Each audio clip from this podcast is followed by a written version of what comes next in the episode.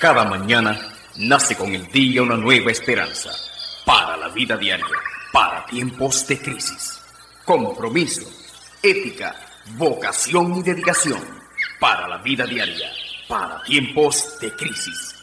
Porque este, nuestro hombre exterior se va desgastando. El interior, no obstante, se renueva de día en día.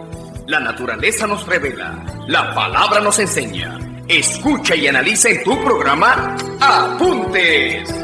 Recibamos al pastor Alberto Rosario.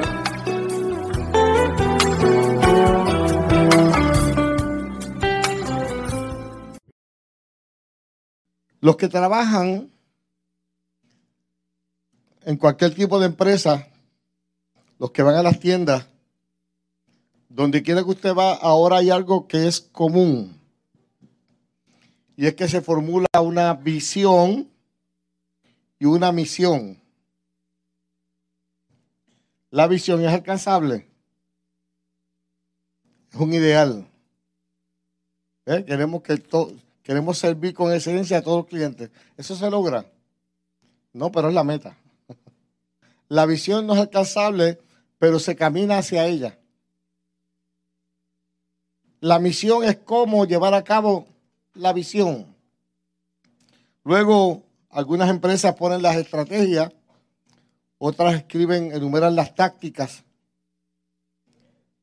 Pero puede haber visión, puede haber misión, puede haber estrategias, puede haber tácticas.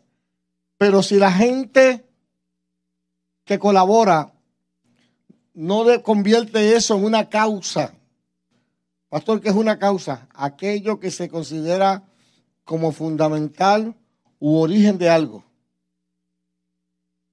Aquello que es fundamental. Aquello que se convierte en un motivo, una razón. Sea una empresa o sea una doctrina, toma interés o partido. Uno de los grandes conflictos cuando la empresa que trabajé por 34 años enfrentó es que podemos formular una visión, una misión. Le podemos decir cuatro pasos para saludar al cliente, cinco pasos para un servicio configurado. Y usted puede inventar sin número de pasos. Pero si el cliente, si el empleado no ama al cliente, jamás le servirá correctamente. Por eso la visión, la misión, la estrategia y las tácticas pueden ser muy filosóficamente bien elaboradas. Pero sin embargo, lo que la Biblia enseña es que todo lo que hagamos lo hagamos como para el Señor. Y si usted ama al Señor, lo va a amar con toda su mente, con todo su corazón, con toda su alma y con todas sus fuerzas. Una de las palabras que he acuñado es la palabra cumplimiento. Los que no tienen causa viven dando cumplimiento, cumplo y miento. es mera estadística. A veces se creaba una pugna, porque decía quién atendió más clientes. Y habían compañeras que eran monstruosas, 50 clientes, más el otro atendió más que 25. Lo que pasa es que el que atendió 25 se llevó todos los servicios que necesitaba y el que atendió 50 le, vendió algo para efectos estadísticos. Usted puede decir, yo soy un buen papá, una buena mamá. Cuando yo tuve a Giancarlo en casa, que era un niño del hogar Santa Teresita, una de las cosas que me decían, pastor, ¿por qué no te quedas con él? Yo tuve dos años en casa. Porque yo podía darle a Giancarlo un techo, podía darle ajo, habichuela, carne, podía llevarlo a la escuela, pero no tenía el tiempo que demandaba atenderlo con, las, con el déficit que arrastraba de que a sus cinco años papá y mamá estuvieron ausentes. Giancarlo, su mayor necesidad no era ropa, zapatos, era quien lo atendiera, lo amara, lo llevara de la mano. Entonces, tenemos un gran desafío. ¿Cuál es la causa por la cual tú haces lo que haces. Ahora mismo estoy seguro que todo el mundo se esmeró y le compró buen bulto, buenos tenis, libretas,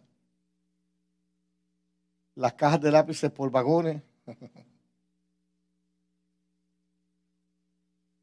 Ahora la pregunta es, ese niño, esa niña, tendrá una conexión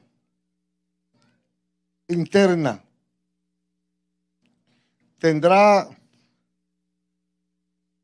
una formación basada en amor, porque sabes que mucha gente cumpliendo con la visión y la misión rivalizan. Siempre recuerdo el día que fui a la escuela porque mi hijo estaba enfermo y no pudo tomar un examen. Cuando llegó el periodo de las notas, la maestra se le olvidó el acuerdo. El acuerdo era que la próxima nota se le iba a contar por dos. Pero ella no se acordó y le puso F en el registro. Y cuando fui a la escuela le dije, Miss, el acuerdo fue este. Ah, pero él tenía que acordármelo. Ya yo puse una F ahí y yo no bojo en mi registro. Me lo dijo con tanta arrogancia, me lo dijo una actitud tan, tan violenta, que yo le dije, pues está bien, si usted tiene razón. Y me fui. El hijo iba hablándome por la cabeza, papi, pero ¿qué tú hiciste? Dice, papá, hay cosas que no se pueden violentar. Ella es la maestra, ella es la autoridad. En aquel momento yo valoré respetar la autoridad que pelear por una nota. En aquel momento yo quise mostrarle a él que aunque la gente que esté alrededor no te valide, no te valore, tú te vas a mantener firme por la causa. El tema de hoy es todo por la causa. Y quiero advertirte, iglesia, que te van a lastimar, pero tú firme por la causa. Te van a traicionar, pero tú firme por la causa. La gente hablará mal de ti y tú firme por la causa. En una ocasión, una familia se cruzó conmigo en el auto y todos me dieron una mirada esa potónica. Me miraron con odio. Y el hijo mío que iba al lado me dice, papi, ¿por qué esa gente te mira con tanto odio si tú eres tan bueno? Por un chisme, ¿qué usted le contestaría a su hijo en ese escenario? Él le dolió la mirada. Y le dije, papá, ellos están confundidos, pero ya tú verás cómo en los próximos días esto se va a aclarar y se va a resolver. Y yo tuve que ir donde esas personas y decirle las diferencias que usted tenga, por favor, ayúdeme a preservar la salud emocional de mi hijo. Vamos a resolverlo. Perdóname. Todo por la causa. Hay gente que te saluda a la puerta y tú sabes que en la semana te pelaron, pero tú saludas con amor como si no hubiera pasado todo por la, por la causa. Por eso la pregunta que te hago hoy, ¿Cuál es la causa que te impulsa y que te propulsa? ¿Cuál es la causa que te impulsa? Y pastor, ¿cuál es la diferencia? Porque algo que te propulsa es algo que te lanza. Es una fuerza externa que te mueve. Y lo que te impulsa es algo que viene de adentro. Y es importante que la causa que tengamos no solamente te impulse, sino que te propulse. Y la pregunta es, pastor, también yo me impulso, pero ¿quién me propulsa? Gracias por la pregunta. El Espíritu Santo de Dios. El Espíritu Santo de Dios va a lograr que estés dispuesto a morir por lo que crees. Y te vas a dar cuenta que hay momentos en la vida en que vas a sentir que vas solo cumpliendo con el plan de Dios. cuando yo decidí venir al pastorado, mire, algo así como Pablo dice en Filipenses 3:7, pero cuántas cosas eran para mí ganancia, las he estimado como pérdida por amor de Cristo. Algunos me dirán, algunos piensan que los que son pastores porque no tienen nada más que hacer. ¿Verdad? Hay profesiones que es la última en la lista. Pues déjeme decirle que no. Yo me ganaba cuatro veces el sueldo que me ganaba como pastor. Y no podía hacer dos trabajos porque me matarían. Entonces me dijeron, el médico me dijo, o pastor o ajustador. Las dos cosas te matan.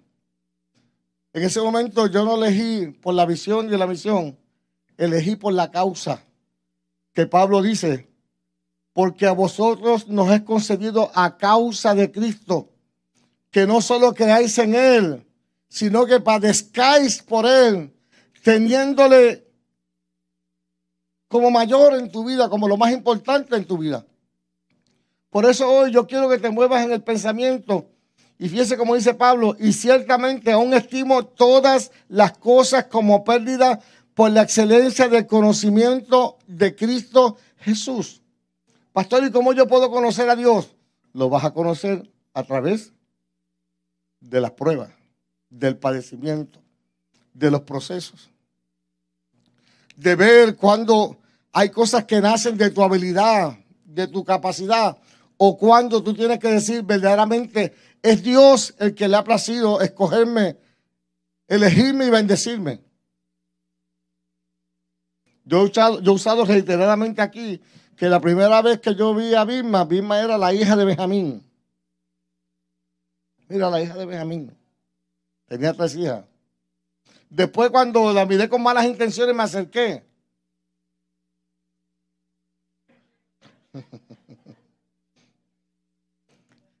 y le dije, qué bonitos ojos tienes debajo de esas dos cejas. Y me enamoré de sus ojos, de sus labios, de su cabello, porque ella hacía así y yo me desmayaba.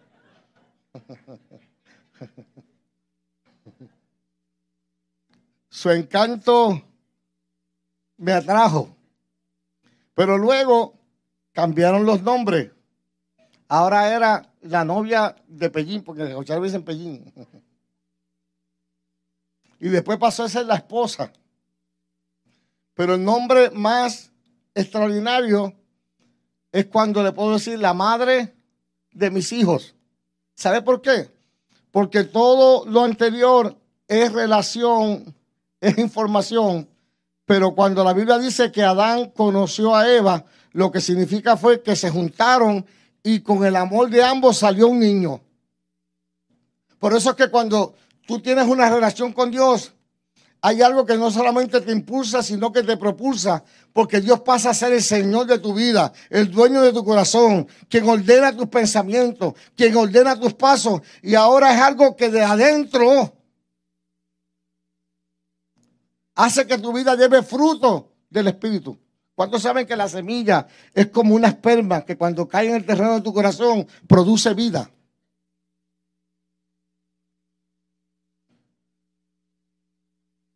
Y Pablo sigue diciendo, yo quiero, estimo todo como basura a fin de alcanzar y ganar a Cristo y ser hallado en él, no teniendo mi propia justicia que es por la ley, sino por la que es por la fe en Cristo, la justicia que es Dios por la fe, a fin de conocerle. Note que la, que, el Evangelio de lo que se trata es de un Dios que toma forma de hombre, desciende a lo más profundo, lleva cautiva la cautividad y establece un acceso. Te lava con su sangre para poder vivir en tu corazón. Derrama su espíritu en ti para que tengas la mente de Cristo. Te llena de su espíritu para que puedas tener los dones del espíritu, los dones del ministerio el fruto del Espíritu. O sea, es un Dios que se te mete por dentro. Y Pablo dice, a fin de conocerle y el poder de su resurrección y la participación de su padecimiento, llegando a ser semejante a él en su muerte. ¿Por qué? Porque cuando él fue a la cruz, la causa era tu salvación y la mía. Y él dio su vida. Así que hoy, para mí es importante preguntarte una vez más, ¿cuál es la causa que te ha traído hasta aquí?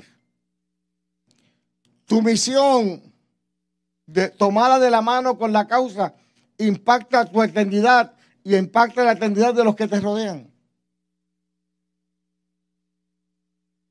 Si yo dije al principio que la causa es aquello que fundamenta tu vida, es como la zapata.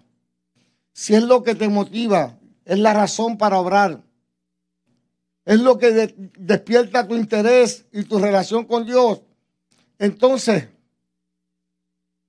la pregunta es, pastor, ¿y de qué manera yo puedo cumplir con mi causa? La Biblia dice claramente, cuando llegó el día de Pentecostés, Hechos 2.2, cuando llegó el día de Pentecostés, estaban todos unánimes juntos. Y ahí viene el de repente de Dios. Y de repente vino del cielo un estruendo como de un viento recio que soplaba, el cual llenó toda la casa donde estaban sentados. Y se le aparecieron lenguas repartidas como de fuego asentándose sobre cada uno de ellos, y fueron todos llenos del Espíritu Santo y comenzaron a hablar en lengua según el Espíritu les daba que hablase. Mire, mi amado, si Cristo entendiera que tu intelecto es suficiente para ejercer tu ministerio, no hubiera mandado al Espíritu Santo a llenarte en el aposento alto. Yo no estoy aquí por loco. Y lo menos que tengo es ignorancia. La vida me ha lanzado muchos retos. Que si no hubiera sido por el Señor, no se sabe quién fuera yo hoy. Como narraba una vez un compañero de ministerio, que un día cuando el concilio lo removió de su posición, lo acusaron injustamente y lo destituyeron injustamente, él se paró en la tejaza trasera de su casa y mirando al cielo le dijo al Señor, Señor, ¿cómo tú permites tanta injusticia? ¿Cómo tú permites la traición, la mentira? ¿Cómo tú permites? Dice que en medio de su dolor y su frustración, se abrió el cielo y Dios le mostró una visión. Y cuando vio la visión, vio una jalda donde él vivía. Usted sabe que antes cuando no habían camino, las correntías hacían un sajón. Y cuando él miró la jalda bajo una fuerte aguacero, vio un hombre que cae en el sajón, en la zanja y estaba tan borracho que se ahogó, no pudo levantarse de la zanja y murió ahogado allí. En la visión, Dios le permite acercarse y cuando vio el rostro del que estaba en la zanja, era su rostro. Y él me dijo, te libré de morir borracho, te rescaté de lo más vil y te hice ministro del Evangelio. Si tu causa soy yo, estarás dispuesto a padecer por amor de mi nombre. Por eso dice Pablo, ¿quién nos separará del amor de Cristo? Hambre, angustia, persecución, espada, peligro. Ante todas estas cosas somos más que vencedores por medio de aquel que me amó. Por ejemplo, por la menor aspereza, por la menor situación, se le olvida quién son. Por eso vuelvo, insisto, si Cristo entendiera que el intelecto es suficiente para ejercer tu ministerio, tu pastorado, tu pastorado, no te hubiera enviado al aposento alto. Después de 33 años me dice, vayan al aposento alto. ¿Y sabe qué es lo, lo maravilloso, amado? Que cuando hay causa, hay pasión. Cuando hay causa, hay entrega. Cuando hay causa, pierdes hasta el caché. La semana pasada, el predicador le exhortaba, haga juicio.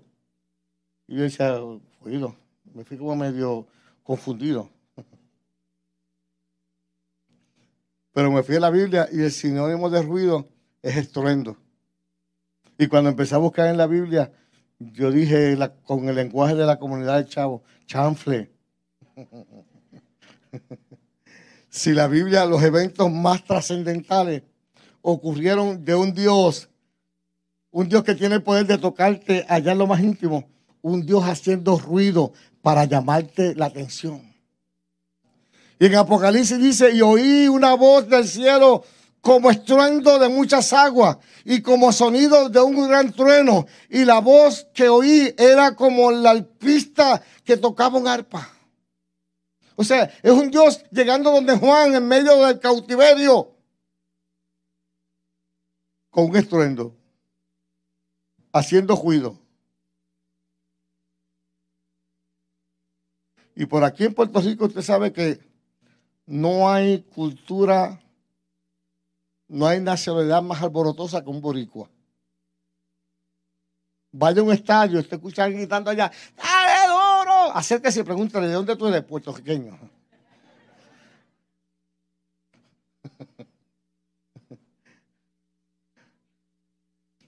Hay que protestar. Mire, cuando vino la Junta de Control Fiscal, eso fue un show. Porque se preparó un grupo para protestar. Y dejaron las bombas y las plenas. Y empezaron a bailar y a tocar. Ellos querían que era un comité de recepción. Que le estaban dando la bienvenida con fiesta.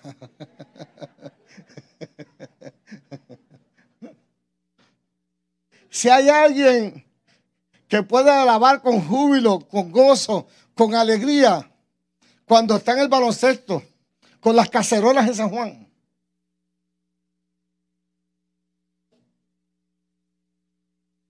Luma no, Luma no. Y bailan. Que no, que se vayan. Que se vayan. Y Luma dice, bueno, y como ellos son americanos, dice, mira, están contentos con nosotros.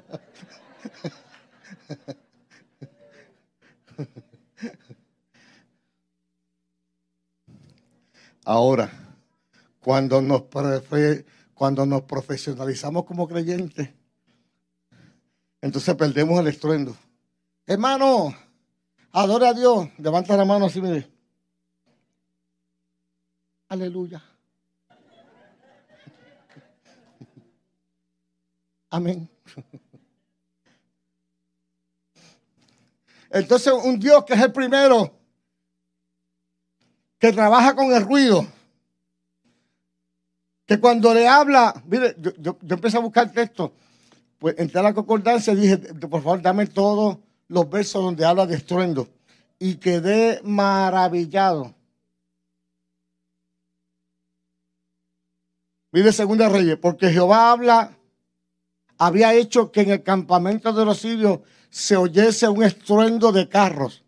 Los sirios estaban atacando al pueblo estaban asediando. Y Dios dice, yo sé lo que ellos van a escuchar. Y cuando escucharon el estruendo de los carros, los ruidos, dijeron, ¿qué está pasando aquí? Y experimentaron el miedo de la derrota, porque hay un Dios que como en el aposento alto llegó y hubo un estruendo y fueron llenos del Espíritu Santo. Yo te pregunto, ¿tu causa todavía admite el, estruendo? Cuando el salmista dice, todo lo que respire, alabe a Jehová.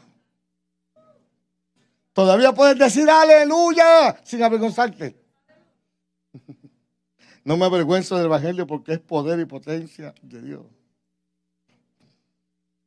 Mire, cuando yo fui a la escuela superior, usted sabe que, a, los mapos, ¿eh? le echan harina, huevo. El hermano mío se puso bravo y le dieron con todo. Agua, harina, huevo. Cuando yo lo vi, yo creía que era otro, un fantasma. Y yo me sorprendí que a mí no me tiraron con nada, ni salpicado.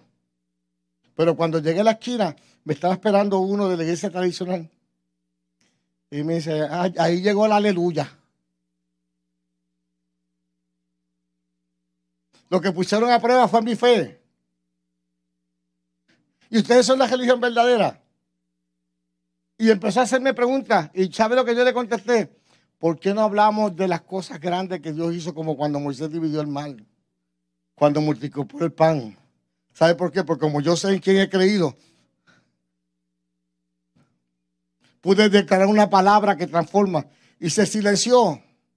Y no pasó una semana cuando hicieron un culto en el anfiteatro y me dijeron, Alberto, ¿quiere cantar? Y yo fui canté allí. ¿Sabe qué yo dije? Que me critiquen, que me persigan, que digan de mí lo que quiera. Dígame loco, fanático, bobo, porque mi copa rebosa y soportaré todo eso y hasta en mi cuerpo tortura, pero no soportaré que me quiten decir pero no soportaré que me quiten decir, aleluya.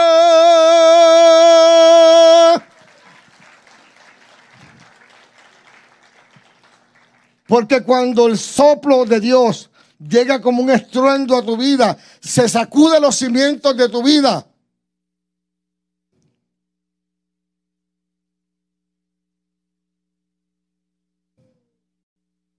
Y sabe que cuando recibes el Espíritu Santo, vas a hacer cosas tan atrevidas que hasta tú vas a quedar sorprendido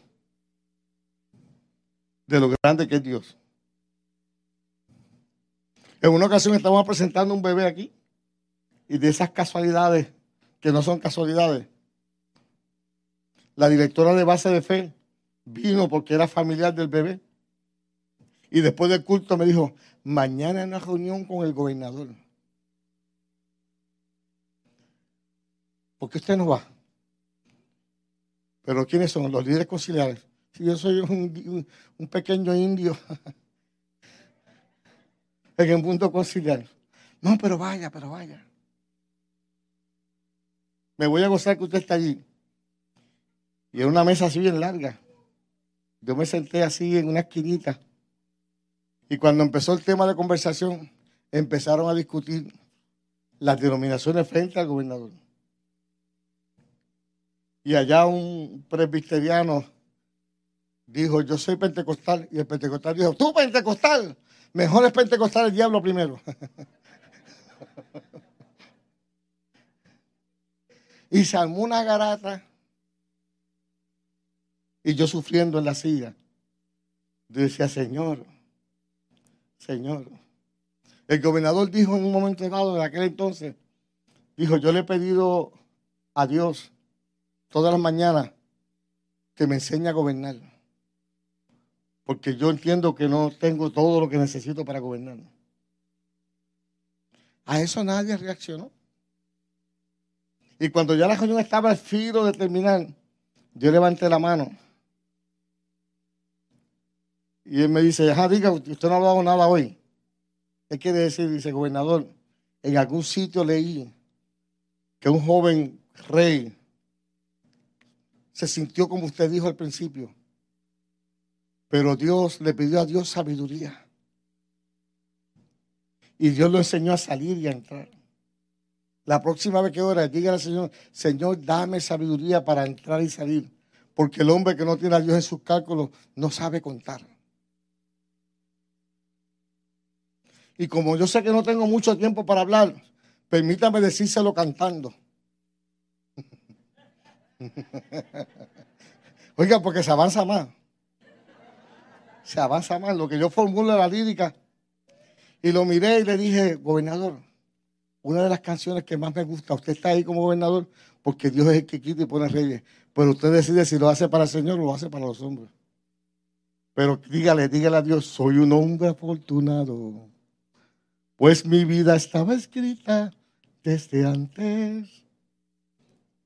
Y mientras yo iba cantando, él fue bajando la cabeza, bajando la cabeza hasta que la pegó sobre la mesa. Porque ¿sabe qué? Cuando el estruendo de Dios llega a tu vida, te tienes que postrar ante su presencia. Porque la presencia de Jehová tiembla la tierra.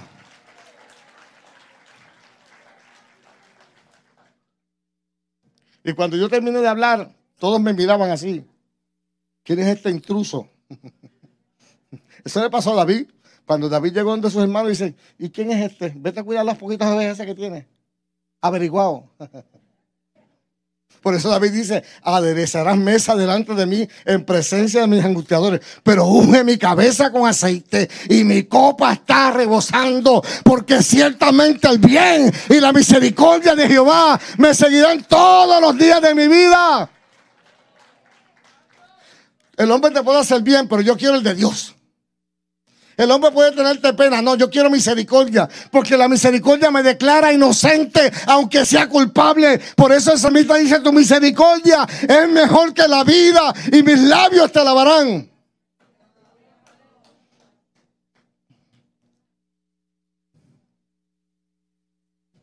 El gobernador hizo una pausa y dijo, yo creo que esta es la mejor atmósfera para terminar la reunión. Vamos a ponernos en pie y vamos a pedirle que sea Él el que despida esta reunión. ¿Qué usted cree? ¿Hay un estruendo no? Hay gente que lo que necesita es que tu causa sea Cristo. Que todo lo estime por basura a fin de alcanzar a aquel que te llamó por soldado. Y cuando se acabó la reunión fue lo curioso. Porque se acercaron todos y dicen, ¿de qué concilio tú eres? ¿Qué concilio tú presides? No, si yo soy un sencillo pastorcito allá de la gente de amor en Arecibo. Estoy aquí por accidente. Pero algunos me dicen, pero yo tú sos, ¿sabes? Yo tú sos, tú sabes. Sí, yo lo sé. Yo estaba temblando cuando hablaba.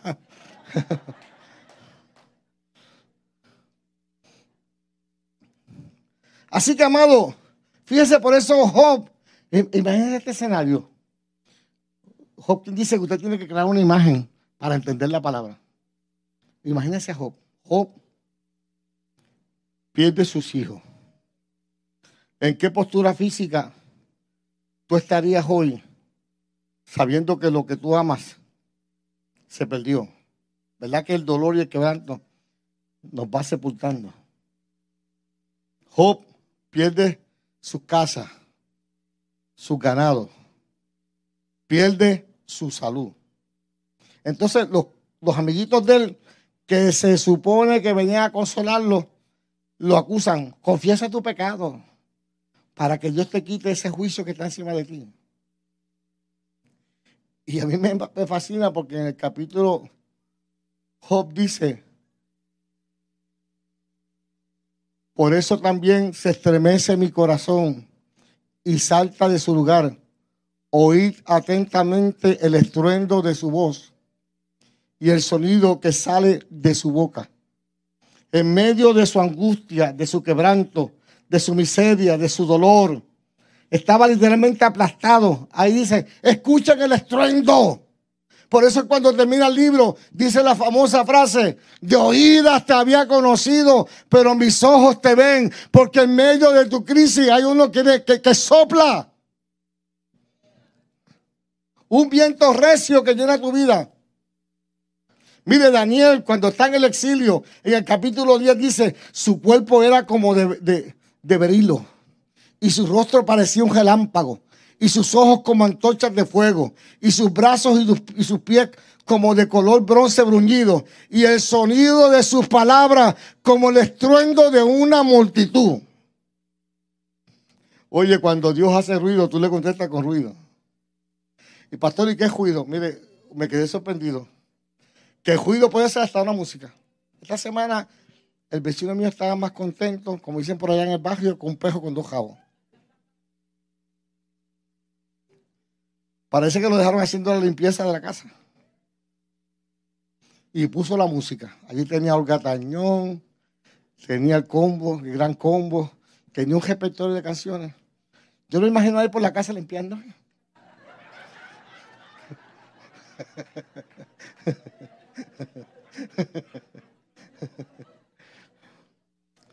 Yo estoy seguro que él estaba como un bailarín danzando la punta de los pies, pero yo estaba en casa volviéndome loco con tum, tum, tum, tum. Y dale ahora, y sigue ahora, y sube ahora. Así que, de acuerdo a tu causa, ¿de acuerdo a qué? A tu causa, hay cosas que para ti son ruido y hay otros que es estruendo como arpas. Sencillito, porque la gente piensa que es ruido.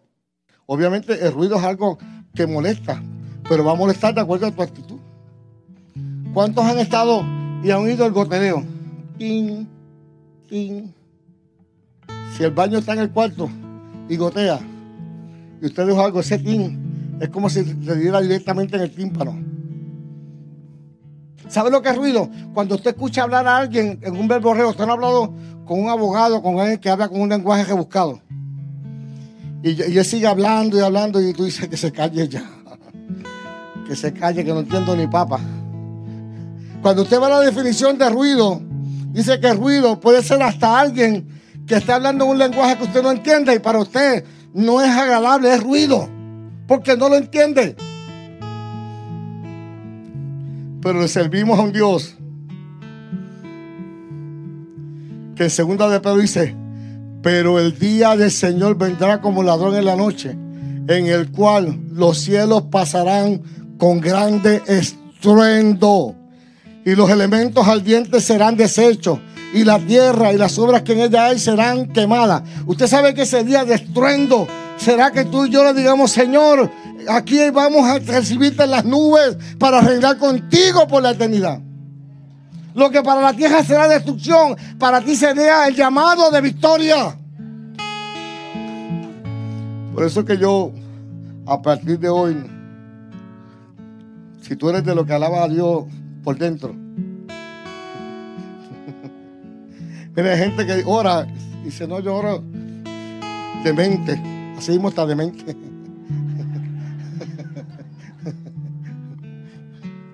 La palabra requiere, para que sea un sujeto y un predicado, tiene que verbalizarlo. Así que demente es meditar.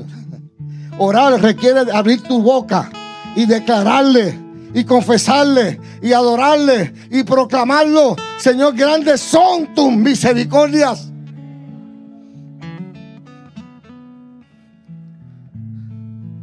Por eso cuando el estruendo de Dios llega a tu vida, lo vas a ver, vas a ver el resultado visible también. Pablo y Sila, azotado, golpeado, desnudo, en la cárcel más adentro Dice, pero a medianoche, orando y Pablo y Sila cantaban himnos a Dios. ¿Usted cree que para los presos compañeros de celda, ellos estaban adorando a Dios o haciendo juicio? Estaban haciendo juicio. Y los presos los oían. Entonces sobrevino de repente. Oiga, los de repente de Dios. Estás rodeado, asediado, pero de repente aparece el Señor. De repente su mano la extiende y te levanta. Sobrevino un gran terremoto de tal manera que los cimientos de la cárcel se sacudían. Usted sabe que en los terremotos pasados, una de las cosas terribles es que ese ruido te puede a coger. Mire, yo estaba sentado cuando, aquella tembló la tierra, yo estaba sentado en la sala. Y aquello así, y la casa de cemento empezó a vibrar tan tan fuerte. Y yo he cogido cientos de seminarios qué hacer en caso de un terremoto. Pero aquel día se me olvidó todo. Salí cogiendo el calzoncillo para afuera.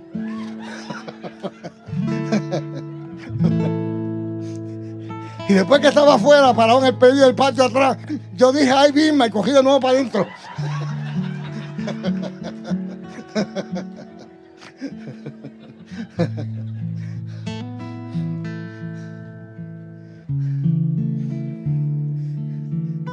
Si el estruendo lo escuchas como ruido y no puedes discernir que es Dios interrumpiendo tu silencio para mostrar su grandeza, su poder, para poder ver lo que vio Juan en Apocalipsis. Y oí una voz del cielo como estruendo de muchas aguas y como sonido de un gran trueno. Y la voz que oí era como arpista. ¿Sabes lo que es arpista? Uno que toca arpa. Ahí tenemos arpista. La gente escuchó ruido, pero él escuchó un estruendo como de alpista tocando arpa. ¿Qué te parece la voz de Dios? ¿Es música o es ruido? Y amado, yo te voy a invitar a que te pongas en pie conmigo. Los cantores pasen por aquí.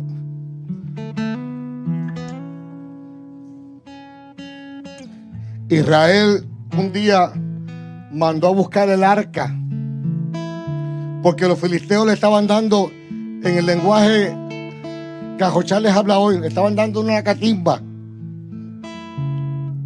Y dijeron, aquí hay que, aquí hay que hacer algo. Y mandaron a buscar el arca al mueble. Y dice que el ruido que hicieron fue tan grande que la tierra tembló. ¿Y sabe lo que dijeron los filisteos? Uf, hay que meterle mano. Y cuando es ruido humano, lo que buscaron fue una derrota mayor. Se llevaron el arca cautiva. Murió Elí, murieron sus dos hijos. Por eso no es simplemente alboroto, es presencia de Dios. Luego más tarde, Samuel convoca al pueblo y en esta ocasión no había arca, pero había presencia. Y Dios le dice, mire, cuando escuchen las balsameras, cuando escuchen el ruido de las balsameras, quédense inquietos que la victoria viene. Yo no sé si usted me está entendiendo, pero aquí lo que hace falta es que el ruido, el estruendo de Dios llegue a tu vida, porque cuando eso llega, vas a profetizar, vas a soñar sueños, vas a ver visiones, vas a profetizar.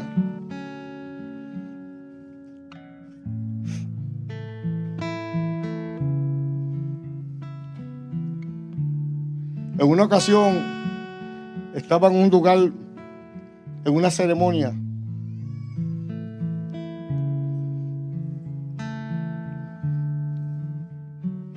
Y cuando comencé a cantar y a glorificar a Dios, sentí como la presencia de Dios llenó el lugar.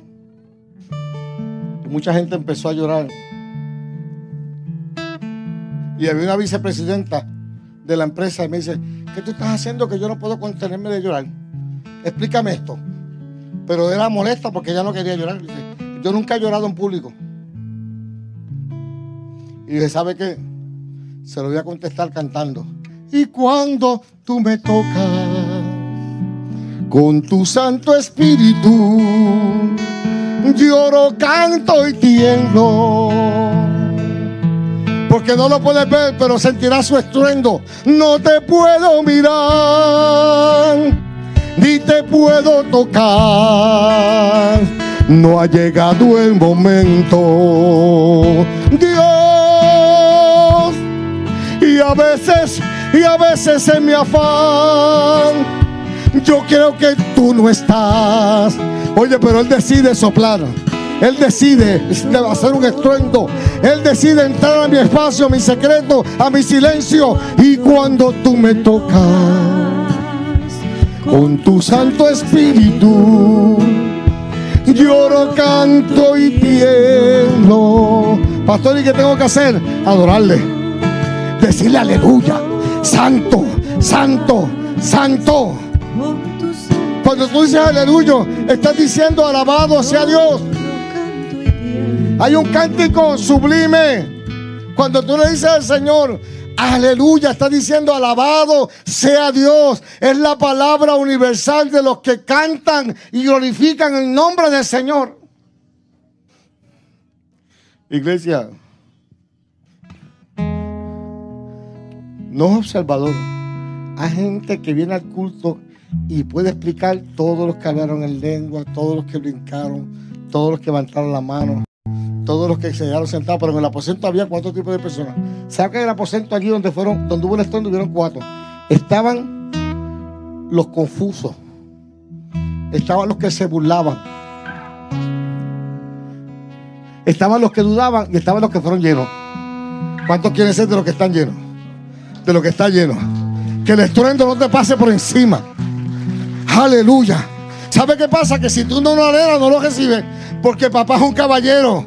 Papá no te va a tocar si tú no se lo pides. Papá no te va a llenar del estruendo si tú no se lo pides. Por eso el salmista dice, como el siervo brama por las corrientes de las aguas, así clama por ti, oh Dios, el alma mía. Mi alma tiene sed. Mi alma tiene sed.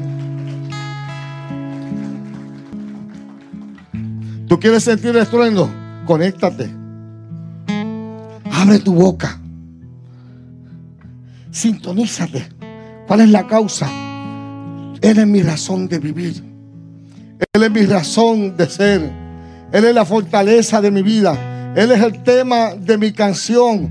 Él es el Dios de mi sustento. Él es el que me levanta.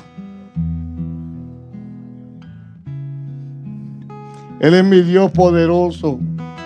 ¿Cuántos se lo van a decir conmigo cantando?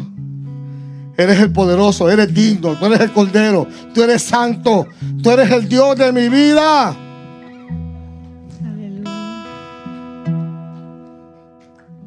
Padre, yo te quiero amar y tocar tu corazón y rendirme a tus pies, oh mi Señor.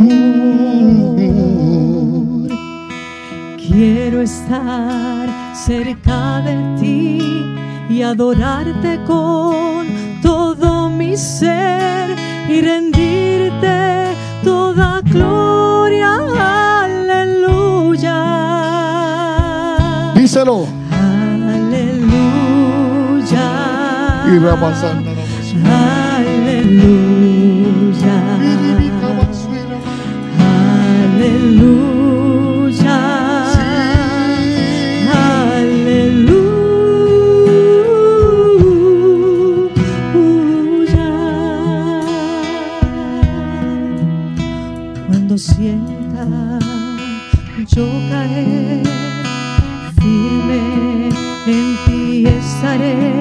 Pues tú eres mi refugio, oh Señor.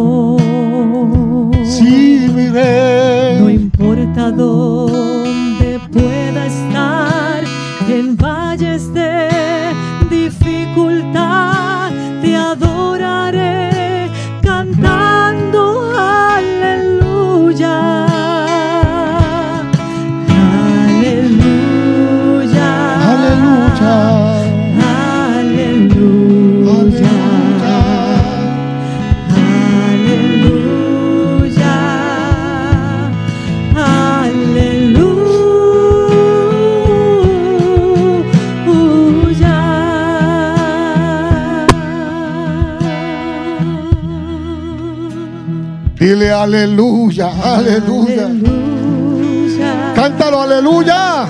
Aleluya. Aleluya. ¿Cómo? Aleluya. Aleluya. Otra vez. Aleluya. Aleluya al que viene. Aleluya al que vive. Aleluya. Aleluya al que reina. Aleluya. Otra vez. Aleluya. Aleluya. Aleluya. Aleluya. Aleluya.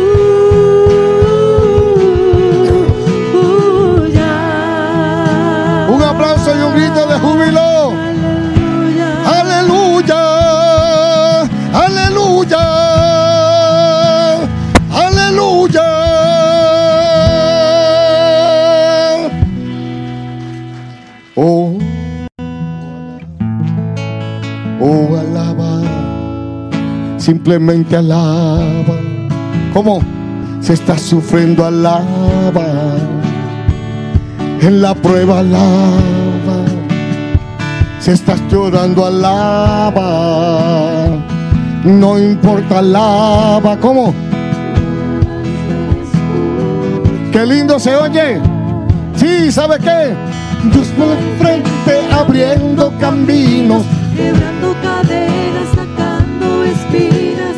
Manda sus ángeles contigo a luchar.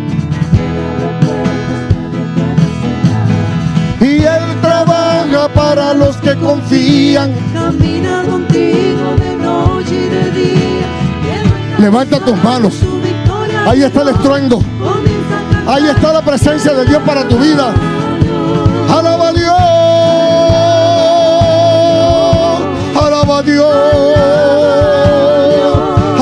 Dios. Sí, alaba Dios. Alaba cuando tú le alabas. Es cuando tú le alabas. Es cuando tú le alabas. Sí. Alaba a Dios.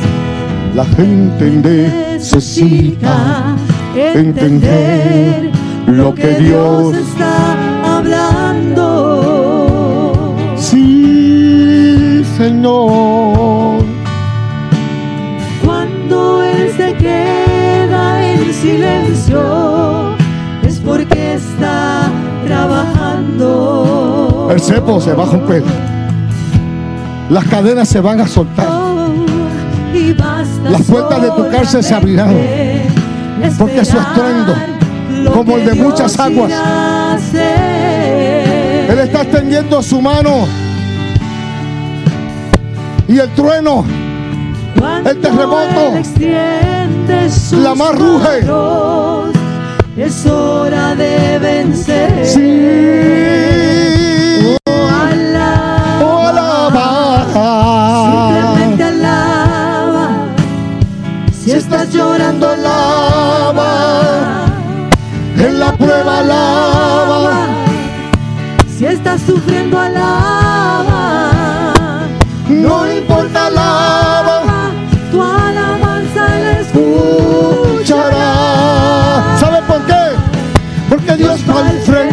Abriendo. Se abren, se abren. Se abren las puertas. Y rabasuita la baza. Sí, sí. Se descorre el velo y comienzas a ver el plan de Dios para tu vida. Sí. Aleluya. ¿Cómo? Sí,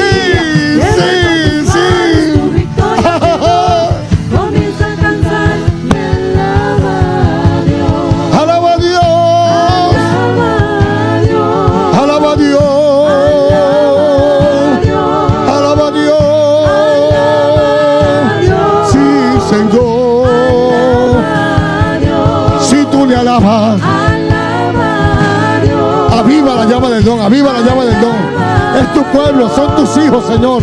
Señor, Señor, todo eres tú, todo eres tú, todo es por tu causa, todo es por tu causa. Sí, alaba a Dios. Alaba a Dios. Cuando tú le alabas, se cae el muro. Cuando tú le alabas, huye el enemigo. Cuando tú le alabas,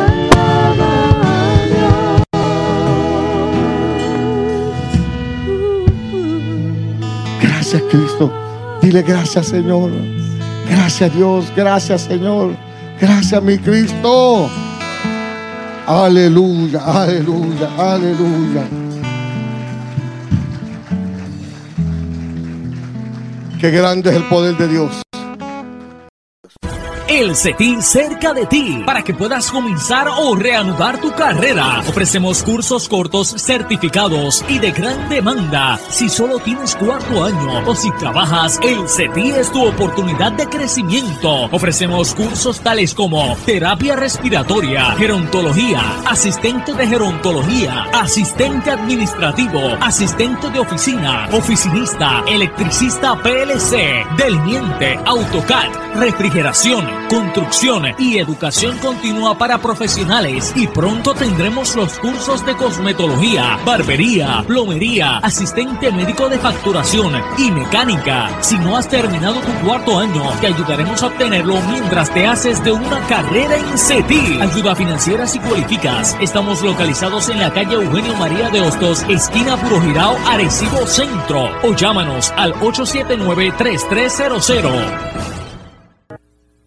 Family Health Care Center y su doctor Eric Figueroa Ríos, especialista en medicina de familia, les informa que brindamos servicios a domicilio. Llame al 787-817-4232. Además, nuestro horario de servicio en la oficina, lunes y jueves en la tarde, de 12 a 4, martes y viernes en la mañana, de 8 a 12, miércoles y sábado en la mañana y tarde, de 9 a 2. La oficina ubicada en la carretera 682, kilómetro 7 9, Barrio Garrochales de Arecibo, cerca del Correo. Ofrecemos servicios en los hospitales Manatí Medical Center y Doctor Center en Manatí. Aceptamos todos los planes médicos. Información, llame al 787-817-4232. Hemos escuchado al pastor Alberto Rosario en este su programa Apuntes. Quédate con nosotros y en un espacio similar estaremos nuevamente contigo.